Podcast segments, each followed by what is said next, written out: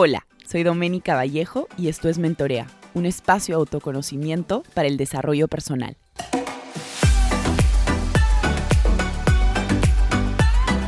Hola a todos, bienvenidos a un nuevo episodio de Mentorea Project. Esta semana tengo un invitado súper especial.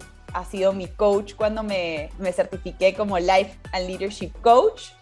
Em, tenemos un tema también muy, muy especial, muy, muy importante, creo, hoy en día también. Ha sido uno de los temas que mucha gente me ha pedido. De hecho, creo que he combinado dos temas bastante eh, interesantes e importantes de, tocar, sobre todo ahora. Sobre todo ahora que estamos viendo que mucha gente está emprendiendo, está tratando de, llevar las cosas de una manera mucho más holística, tratando de, de buscar hacer todo bien. Así que el episodio de hoy, para todos los que nos están escuchando, titula Vulnerabilidad versus Perfección. Mi invitado de hoy es Alejandro Caminer. Alejandro Caminer es mentor en estrategia de bienestar y productividad. Es Life Team and Executive International Coach Trainer, conferencista internacional, emprendedor y CEO de Caminer Mentorship. Caminer Mentorship es una organización que brinda estrategias de bienestar y productividad para personas y organizaciones para que alcancen el éxito y la plenitud. Ellos tienen tres líneas de negocio, tienen business performance, tienen wellness y tienen asesorías estratégicas para coaches.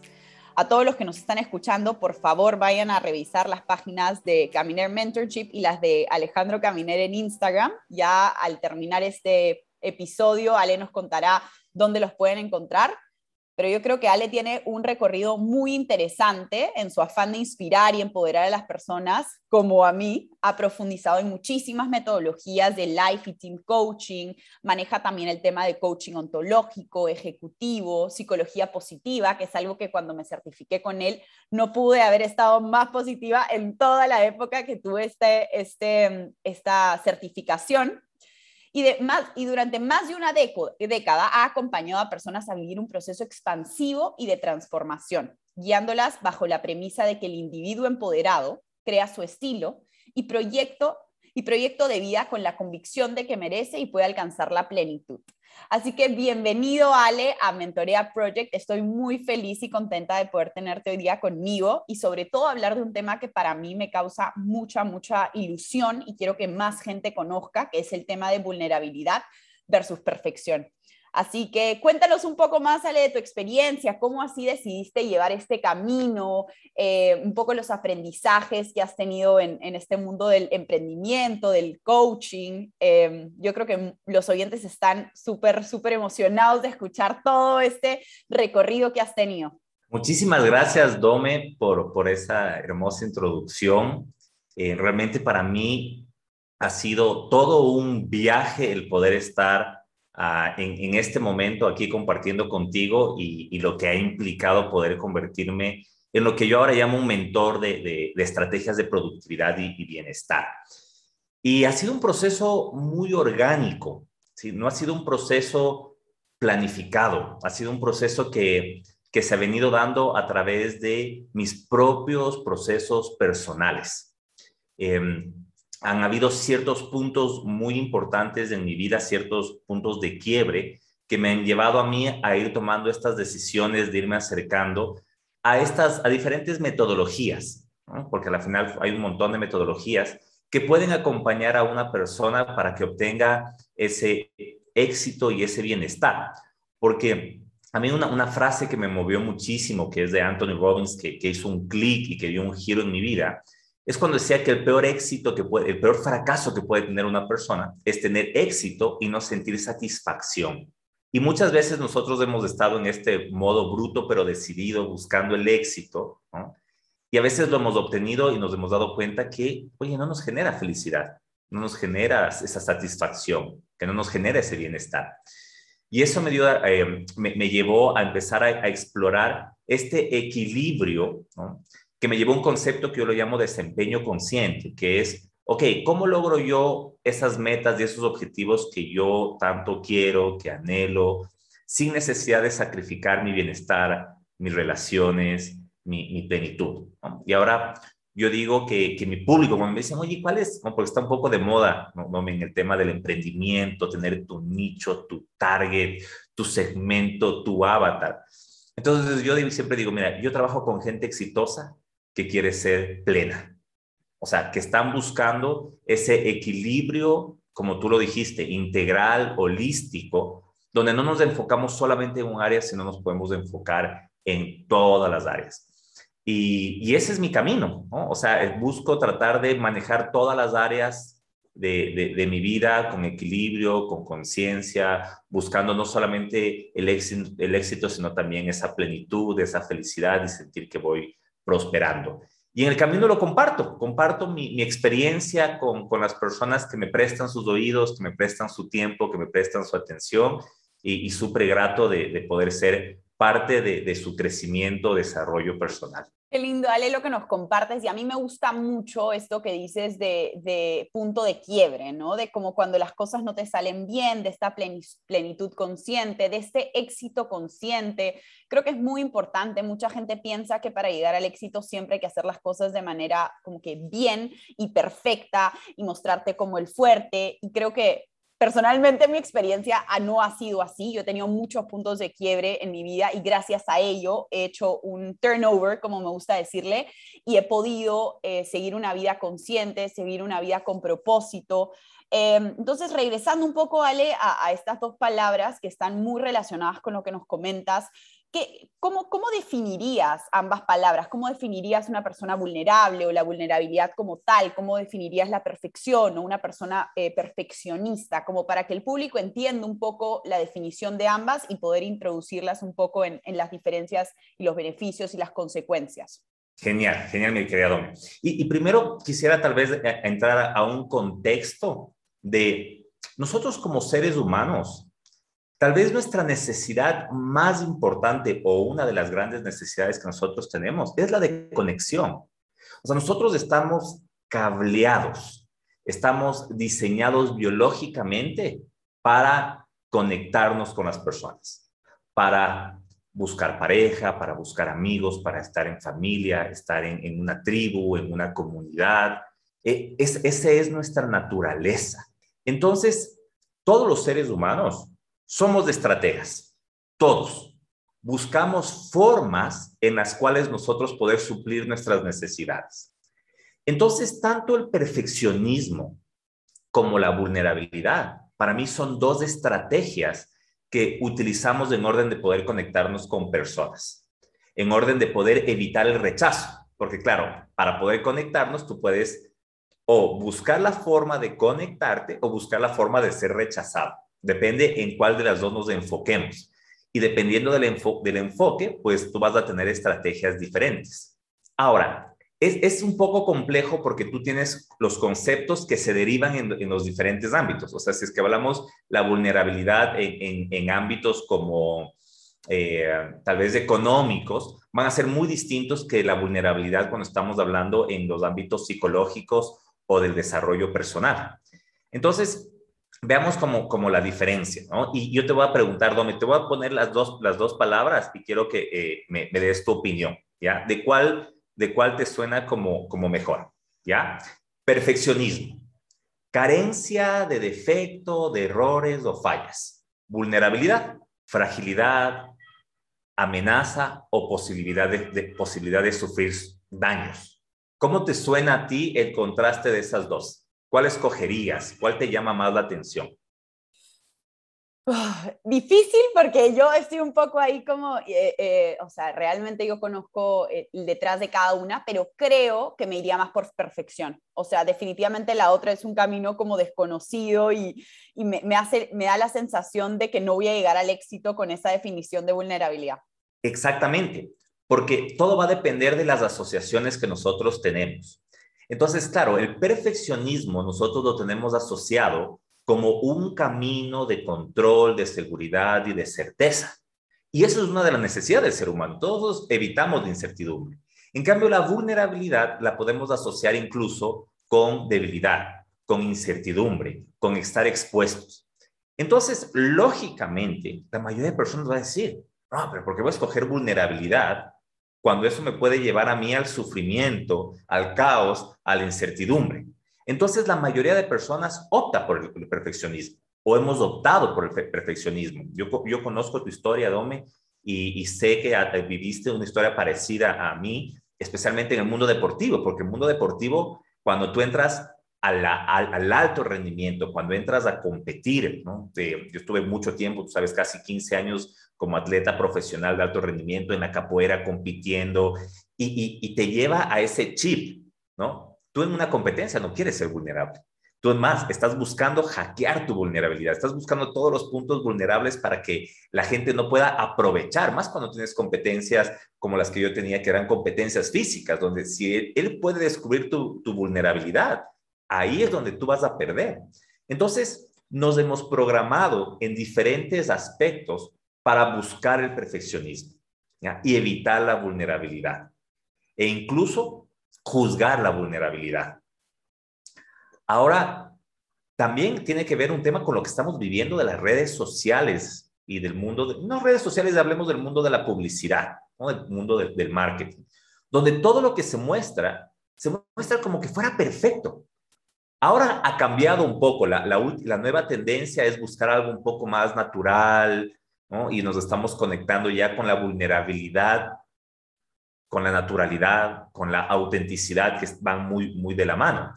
Pero sin embargo, la mayoría de personas todavía te muestran esto perfecto, ¿no? Mi logro, mi éxito, el filtro donde te quita todas las arrugas, donde te quita todas las imperfecciones que pueden haber.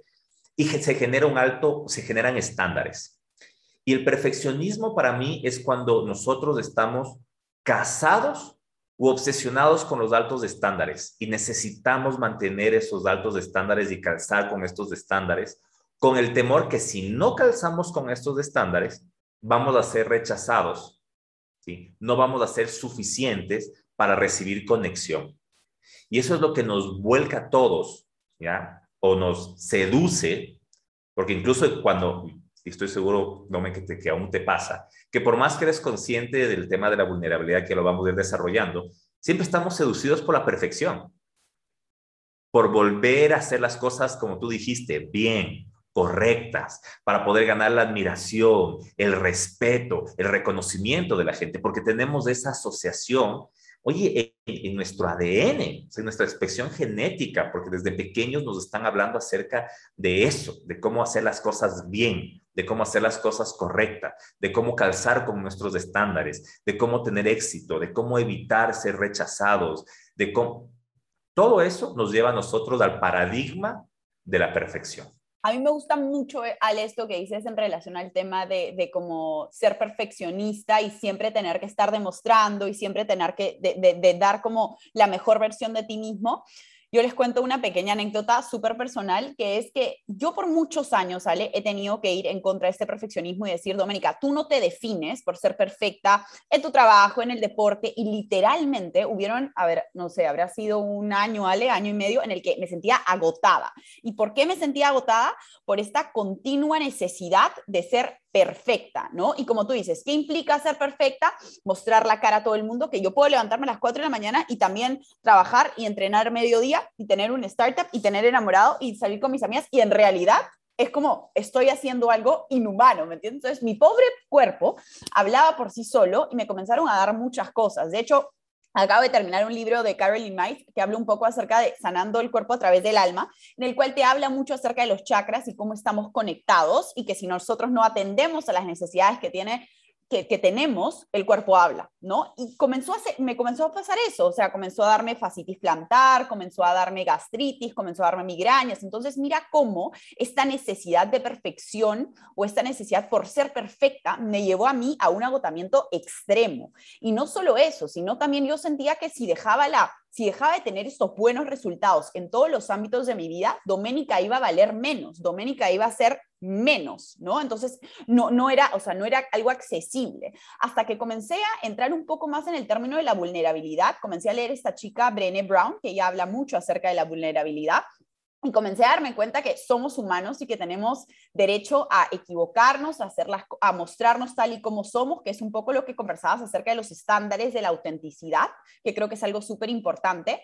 Em, pero ahí también viene mi siguiente pregunta, Ale, que es, yo cuando me postulé a mi último trabajo, una de mis fortalezas yo dije, soy perfeccionista. Y la di como una fortaleza y la persona que me entrevistó me dijo, ay, qué bueno, porque sí, buscamos gente que sea súper perfeccionista, que le encante el detalle, que le guste hacer las cosas bien. La gente perfeccionista va muy bien en, este, en, este, en esta empresa, ¿no? Entonces, ahí yo te pregunto, tú que tienes mucha relación con las empresas, que tienes mucha relación con líderes, ¿cómo es que este perfeccionismo termina eh, afectando la vida de líderes, la carrera profesional de líderes y de qué manera crees que esto se, es beneficioso o no en un lugar de trabajo, ¿no? Porque yo te digo, o sea, ¿cómo una empresa va a ser pro perfeccionismo si nosotros estamos tratando de ir en contra? O sea, estamos tratando de que la gente no busque eso. ¿Cuál ha sido tu experiencia dentro de las empresas, dentro de, de trabajar con CEOs de empresas en relación al tema del perfeccionismo?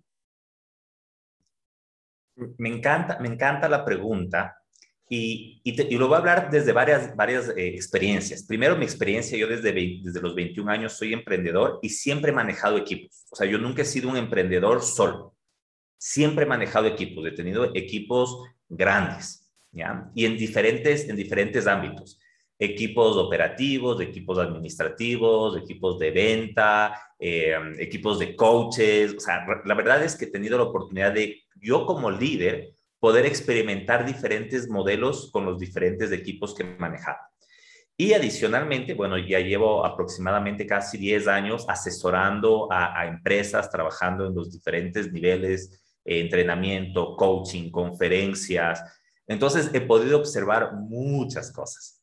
Y mira, lo primer, la primera respuesta y la más inteligente que siempre te voy a decir es depende, ¿ok? Va a depender. Si tú estás trabajando con gente operativa, ya en un modelo de, negocio donde tú necesitas, eh, no sé, perfección, necesitas detalle, necesitas que no haya equivocación como una industria, pues el perfeccionismo va muy bien. Porque el nivel de competencia de las personas es muy básico, lo que necesitas es que sigan procesos tal cual. Pero si tú estás hablando con una persona que está, digamos, en el ámbito de innovación, donde debes tomar decisiones rápidas, donde debes hacer pruebas, donde tienes que trabajar productos mínimo viables, donde tienes que errar a propósito para poder generar aprendizaje. Una persona perfeccionismo, perfeccionista se muere en el campo. Se muere, o sea, termina somatizando, como tú dices, todo. ¿Ya? Porque va a buscar hacer las cosas bien en un espacio donde no se busca que se hagan las cosas perfectas, que se hagan las cosas bien, se busca un aprendizaje. Entonces, si hay una diferencia, y, ahí viene la parte ontológica de, los, de, los, de las palabras que nosotros utilizamos, ¿ya? No es lo mismo detalle que perfeccionismo, porque el detalle te permite a ti poder observar cosas, ¿ya? De forma micro y poder utilizarlas. En cambio, el perfeccionismo tiene que ver con estos estándares que muchas veces están asociados con estereotipos, con cómo, eh, cómo las personas me ven, cómo las personas, eh, cuáles son los juicios, las críticas que van a tener hacia mí. O sea, el perfeccionismo para mí está muy hacia afuera, ¿ya? El detalle está mucho más hacia adentro. No sé si es que me hago entender. ¿ya? El detalle tiene que ver con, a mí me gusta hacer las cosas bien, quiero que esto salga de la mejor forma posible, pero lo hago por mis estándares. El perfeccionismo usualmente está asociado con los estándares de hacia afuera y cómo calzar. Entonces te generan dos emociones completamente distintas. Y, te, lo, te, lo, explico de esta manera porque son eh, trabajos, procesos que los dice conmigo mismo. Porque cuando tú vas disasociando algunas palabras que te van generando como mucho Em, sufrimiento, como mucho estancamiento. Entonces es importante ponerle otra palabra porque son cualidades importantes.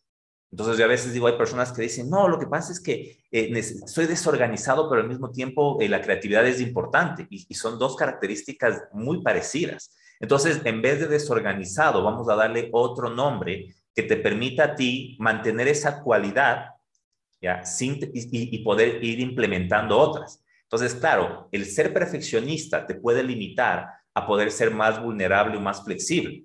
Entonces, no te, no te declares como perfeccionista, declárate como una palabra que te mantiene las cualidades de la perfección, que es el detalle y hacer las cosas bien, pero que te abre la posibilidad para poder empezar a hacer cosas que la palabra perfección, el constructo, el modelo, la asociación, el paradigma que tú tienes no te está permitiendo.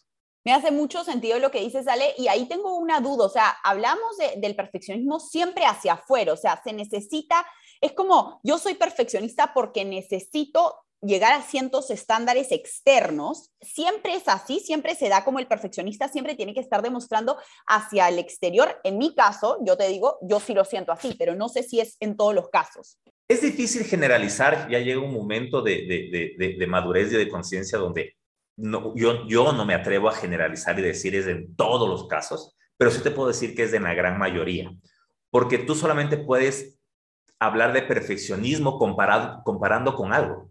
O sea, dices, esto es perfecto, ¿qué? ¿Perfecto en comparación con qué?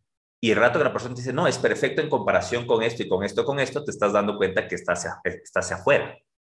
Entonces, siempre hay, cuando hablamos de la perfección, siempre va a haber un tema comparativo, estándares, y, el perfeccionismo es el que está sobre los, todos los estándares, está cumpliendo los, los, estándares, lo cual no es real. Y aquí voy a otro punto, porque ahorita estuvimos hablando como como hablando de un concepto como que realmente existiera y estuviera aquí.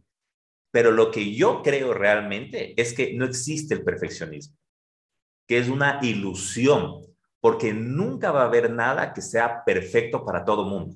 Solo puede existir, es perfecto para ti. Es igual que la pareja.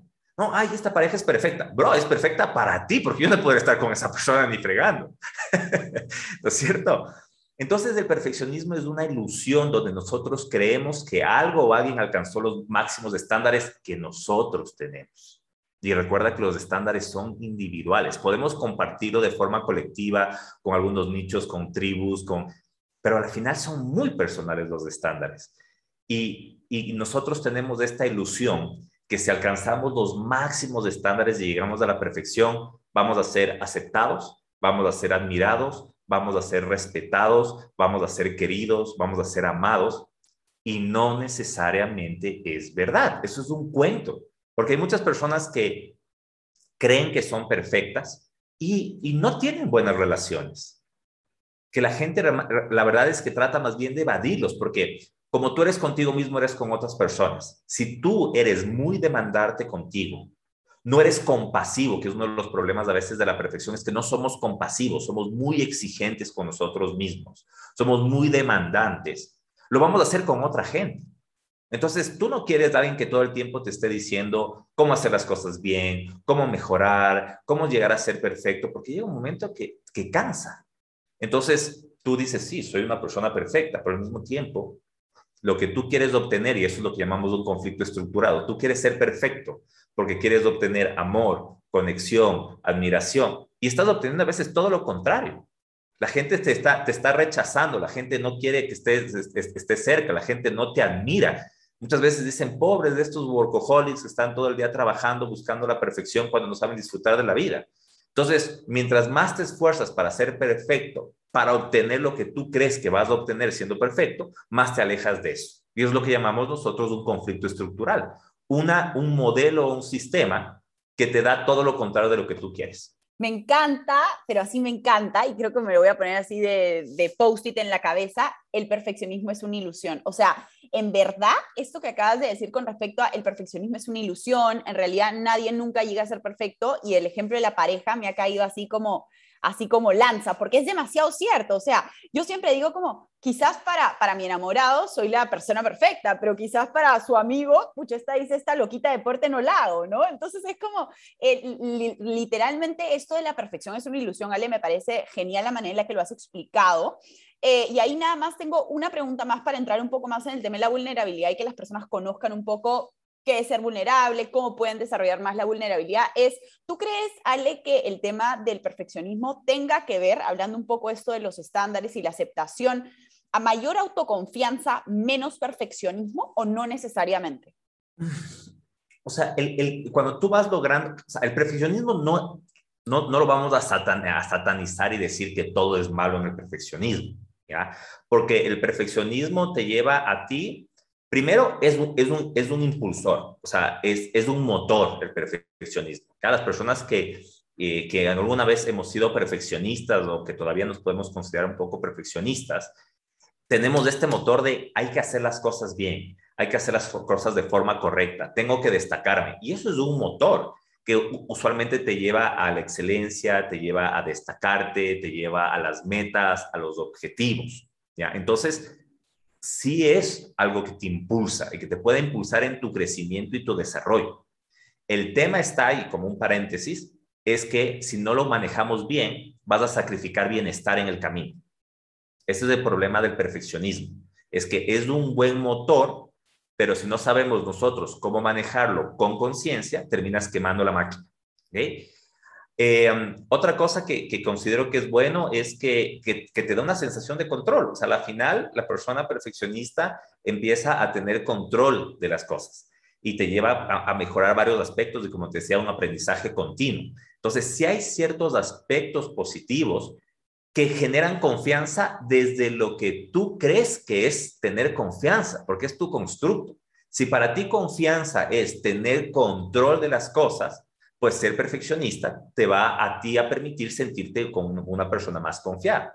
El tema está que pasa cuando entramos de una pandemia, cuando entramos de una crisis y tú pierdes todo el control. La pregunta es, si pierdes control, pierdes seguridad.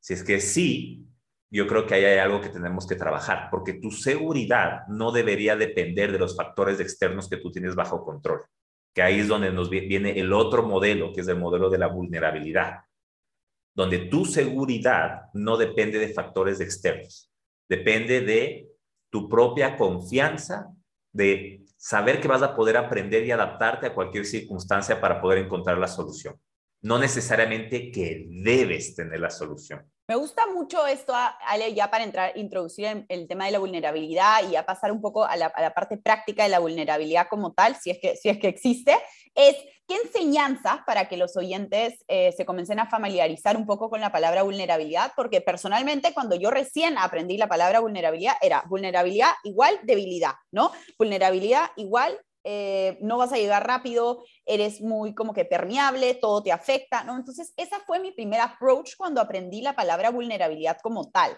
Yo creo que es muy fácil entender eh, esta palabra si damos ejemplos. Entonces, ¿qué enseñanzas te ha traído el ser más vulnerable en tu trabajo, en tus relaciones? ¿De qué manera crees que esto te beneficia? Como para que las personas puedan entender lo beneficioso que puede llegar a ser ser vulnerable. la vulnerabilidad para mí es se ha convertido como una capacidad o una habilidad. O sea, significa que la podemos desarrollar. Y por eso me gusta ponerlo de esa manera, porque cuando pensamos que es una, alguna virtud o alguna cosa con la que ciertas personas nacen o no, pues a veces decimos, oye, qué pena que yo no, no nací así, pero es una capacidad. Y para mí es la capacidad de poder aceptar y expresar la manera en cómo pienso, la manera en cómo, estoy cómo me estoy sintiendo y los factores que están, que, están pasando en, mi vida. ¿ya? Es, es esa, esa capacidad de poder realmente, no solamente aceptar y honrar cómo me estoy sintiendo, sino también de poder expresarlo y poder expresarlo con autenticidad. Tiene que ver con poner mi bienestar incluso muchas veces sobre lo que los demás esperan de mí, es como, ok, si yo hago esto para agradar a una persona, tal vez estoy yendo en contra de mis valores, tal vez estoy yendo en contra de las cosas que yo creo que están bien. Y como no soy capaz de poder expresar cómo pienso, cómo me siento, pues entonces e, evito ese espacio de confrontación, evito ese espacio de vulnerabilidad. Entonces, ¿qué es lo que pasa? Termino haciendo lo que los otros hacen. No me doy espacios de diálogo.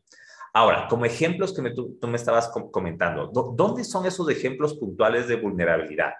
Yo creo que uno de los más fuertes para poder conectar con todos es, estás saliendo con una persona un tiempo, ya ves que hay esas emociones, ya ves que las cosas van fluyendo, te das cuenta que estás enamorado de la persona, pero la persona todavía no te ha dicho que te ama. ¿Quién de los dos dice primero te amo con la posibilidad de que te digan gracias? con la posibilidad de que te digan, mm, eh, sí, o sea, no sabes lo que va a pasar. Entonces, esa vulnerabilidad yo la puse porque yo creo que a todos en algún momento nos, ha pasado. Y, y, cuando dices del te amo y esos segundos que pueden ser microsegundos que puedes sentirlo como minutos o horas en la respuesta del otro, donde lo primero que haces es decir te amo y luego decir que cojudo. O sea, como arrepentirte en ese mismo momento porque sabes que estás completamente expuesto, completamente vulnerable, que ese momento acabas de darle por poco lo, más preciado en las manos a una persona que si, oye, tiene una mala reacción, eso te puede pero pegar en tu autoestima, pero del resto de tu vida. Eso para mí es un ejemplo de vulnerabilidad. Un ejemplo de vulnerabilidad también es eh, cuando en, la pareja ves que las cosas no están saliendo bien y no estás satisfecho y, quieres tener esta conversación donde tú tienes que decirle a la persona, oye, no estoy bien, no me estoy sintiendo de, la manera que, quisiera, eh, no estoy seguro el poder expresarlo en un, equipo de trabajo. Cuando tú pides ayuda, cuando tú le dices a, tus colaboradores, equipo, no tengo la menor idea de cómo hacer esta vaina, no sé por dónde ir, no sé qué deberíamos hacer, necesito ayuda, eh, alguno de ustedes sabe, busquemos un mentor, busquemos un coach, porque eso para mí te permite empezar a abordar situaciones que te están generando un estancamiento. Y muchas veces hay esta frase que todo el mundo decimos y, creo que es muy difícil de asimilar, es lo que resistes, persiste. Entonces, mientras tú estás resistiendo con esta postura de no, no necesito, no quiero que nadie vea que soy débil, porque yo soy fuerte, porque yo sé cómo hacer las cosas, porque yo puedo solucionarlo, porque yo no necesito de nadie, porque soy independiente, autónomo, empoderado. Y entonces estás con esto alimentando este ego ¿ya? Y ojo, no tengo nada contra el ego, para mí el ego es un aspecto divino del ser humano, pero también no lo sabemos a veces manejar muy bien, pero estás alimentando el ego, tratando de alimentar tu seguridad, pero lo que realmente estás haciendo es te estás limitando las posibilidades de poder salir de esa situación, porque te estás enfrascando en, en una situación que tú no dominas. Cuando tú te abres con vulnerabilidad, ¿ya? A poder expresar de forma genuina lo que estás pensando, lo que estás sintiendo, las situaciones que estás viviendo. Sí, con la posibilidad de estar expuesto, con la posibilidad de que te critiquen y que te juzguen, te estás abriendo también a la posibilidad de poder resolver esas situaciones, de poder salir de ahí. Y yo creo que la gente admira mucho en este momento ese tipo de honestidad. O sea, quieres honestidad, quieres transparencia, eh, hablando de, equipos de trabajo, de organizaciones, no lo puedes tener sin vulnerabilidad, es que no hay forma de tenerlo. Y eso es lo que muchas organizaciones de líderes no, logran comprender todavía, que este modelo de, William Wallace, como nos lo, ha planteado el, cine, como muchos, muchos líderes más, o estos héroes, no es real. No es real. Es, sigue siendo una ilusión que lo que es real es que nosotros somos vulnerables, no somos perfectos, necesitamos de ayuda, necesitamos de otras personas que nos puedan dar una mano para poder seguir adelante, para poder, para poder crecer. Me gusta, me gusta mucho nuevamente el tema de, de, la relación. Yo creo que a mí, a mí me ha pasado, ¿sabes? A mí me ha pasado y yo creo que es el ser, o sea, el estar expuesto a este tipo de, respuestas, en general en todo, ¿no? Tú haces el ejemplo de la relación, pero yo creo que en todo, o sea, en una empresa en la que te digan, no me gusta cómo eres o no encajas, ¿no? Es como saber que de repente no es tu lugar y no porque fuiste tú mismo, o sea, yo creo que yo por mucho tiempo, Ale, me, me, mostré como esta persona, nuevamente, regreso al término de perfecta, perfecta en todo sentido de la palabra y nuevamente, ¿no? Me cansé tanto que dije, ya me cansé, o sea, ya me cansé de no, de no priorizar mi bienestar, de simplemente, siempre estar diciendo quiero ser como esta, como esta, como la otra. Y el día que comencé a ser más vulnerable, la gente me comenzó a admirar más. Y de hecho me decían como que gracias por compartir que hoy día no entrenaste porque dormiste. Yo pensé que eras perfecta y entrenabas todos los días a las 5 de la mañana. Claramente no pasa. ¿No? Entonces, qué importante es finalmente eh, agarrar un poco todo lo que decías y me llevo mucho esto de vulnerabilidad. Yo lo defino como ser tú mismo sin tanto miedo, ¿no? Sin tanto miedo, sin tanto miedo a, no ser aceptado.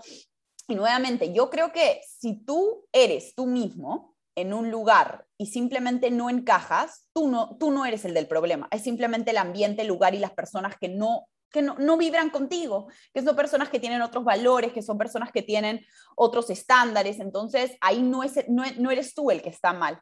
y no es nadie el que está mal en realidad, simplemente no es tu espacio, ¿no? Entonces, qué importante también ser consciente de tú no vas a dejar de ser tú mismo, dejar de ser vulnerable simplemente porque no están, no, no están, no, no es tus estándares, ¿no? Que creo que es algo que pasa mucho, pasa muchísimo. Y, y Ale, ahí tengo una última pregunta antes de terminar este episodio, que creo que las personas van a estar con los oídos súper abiertos a escuchar esa respuesta, y es, ¿qué le recomendarías a las personas que quieren ser yo sé que no vamos a satanizar la, palabra perfeccionismo, pero que quieren ser menos perfeccionistas y desarrollar más la vulnerabilidad. ¿Qué les recomendarías? ¿Cómo podemos hacer para dejar de ser tan perfectos o buscar la perfección y ser más vulnerables en nuestro día a día? Genial. Lo primero es tomar conciencia de por qué la vulnerabilidad es importante. Porque el ser vulnerable va a implicar que tú pases por ciertas situaciones que no van a ser agradables, pero valen la pena. Y aquí hay algo que es importante. O sea, hay cosas que son difíciles, hay cosas que son complejas en la vida. Incluso hay cosas que nos generan sufrimiento, pero valen la pena. Y la vulnerabilidad no necesariamente siempre nos va a, llevar por ese camino, pero créeme, vale la pena te va a permitir vivir con más intensidad porque vas a poder aceptar tus emociones y vivirlas con plenitud. Vas a tener más coraje, ¿ya? Y, coraje desde, no como valentía de superar el miedo, sino coraje de hablar desde el corazón, desde lo que tú piensas, desde lo que tú realmente sientes y poder liberar muchas de las emociones que a veces están acumuladas. Vas a poder expresarte con mayor autenticidad, lo cual te va a generar muchas mejores relaciones y mucho más profundas vas a tener una seguridad real que no va a depender de todo lo que está pasando a tu alrededor. Vas a desarrollar resiliencia porque por ser vulnerable te vas a meter en un montón de líos que te van a permitir a ti ir creciendo. Eso va a fomentar tu creatividad. Eso va a hacer, que tú te sientas mucho más satisfecho de todas las cosas que tú vas a ir logrando y vas, y, vas a ir, ir creciendo. Entonces, lo primero es aceptar que la vulnerabilidad es una excelente alternativa para poder generar conexión. Es una, una excelente alternativa como un estilo de vida, porque al final, Dome, el ser vulnerable trasciende un estilo de vida. Porque si tú eres perfeccionista contigo mismo, eres perfeccionista con tu novio, eres perfeccionista en el trabajo, eres perfeccionista en tus entrenamientos de deporte, eres perfeccionista en tu emprendimiento, eres perfeccionista en tu podcast. O sea, es una cualidad que empieza a permear en todos los ámbitos. El ser vulnerable contigo mismo el ser compasivo contigo mismo, el poder aceptar tus emociones, el poder incluso un día decirte, oye, hoy no estoy bien, yo trabajo con un montón de coaches, un montón de mentores, y me meto unas broncazas con ellas porque quieren mostrar que todos los coaches somos perfectos, tenemos todo solucionado, es que nosotros tenemos la respuesta para todo. Yo te puedo decir que incluso la mayoría están más jodidos que las mismas personas que están acompañando.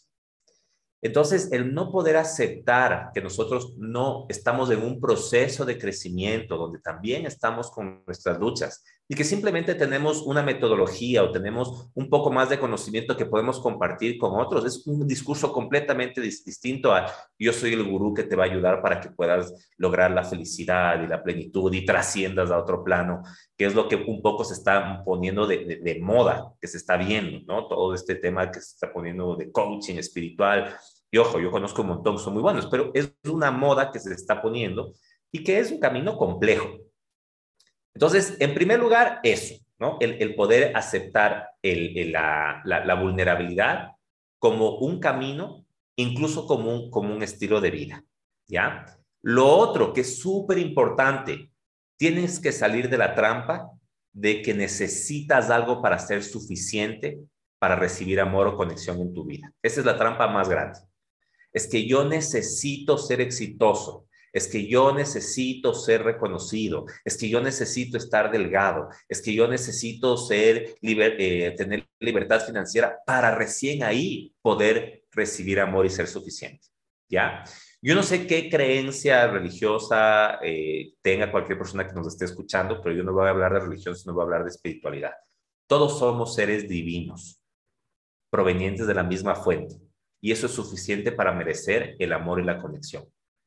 Con todo, con personas, con la naturaleza, con la energía divina, Dios, como lo quieras llamar. Cuando tú estás convencido de eso en cada una de tus células, tú ya no necesitas la aprobación de nadie.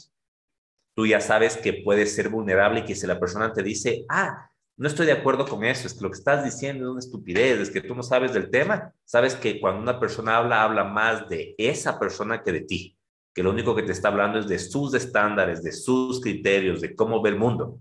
No está hablando de ti, porque no conoce nada de ti, no conoce tu historia, no conoce de dónde sale lo que tú estás expresando.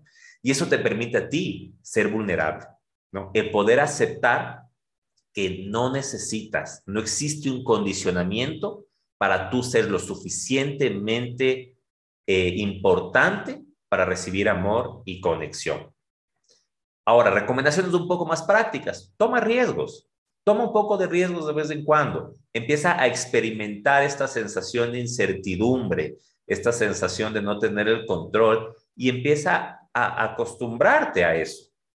Técnicas de meditación ayudan mucho. Las técnicas de meditación y respiración trabajan con el sistema nervioso autónomo. Entonces, aprendemos que cuando sentimos esa sensación, a sentirnos cómodos con esa sensación y empezar a regularla. Entonces, ese tipo de técnicas te ayudan para que cuando tú pases por esos momentos de vulnerabilidad, la emocionalidad no te gane porque tú puedes autorregular tus emociones. ¿ya? Pues no se trata de evitar las situaciones, no se trata de aprender a gestionar las emociones en las situaciones complejas. Y tal vez por último es cuida tus pensamientos. Donde tú enfocas, amplificas. Si yo voy a vivir una experiencia aquí contigo, Don, y yo tengo en mi mente dos preguntas, ¿ya? Como, ¿cómo lo hago bien? ¿Cómo lo hago perfecto? Eso me va a llevar, eso me va a llevar al perfeccionismo a estar tenso, buscar las palabras adecuadas, buscar la postura, la luz, todo.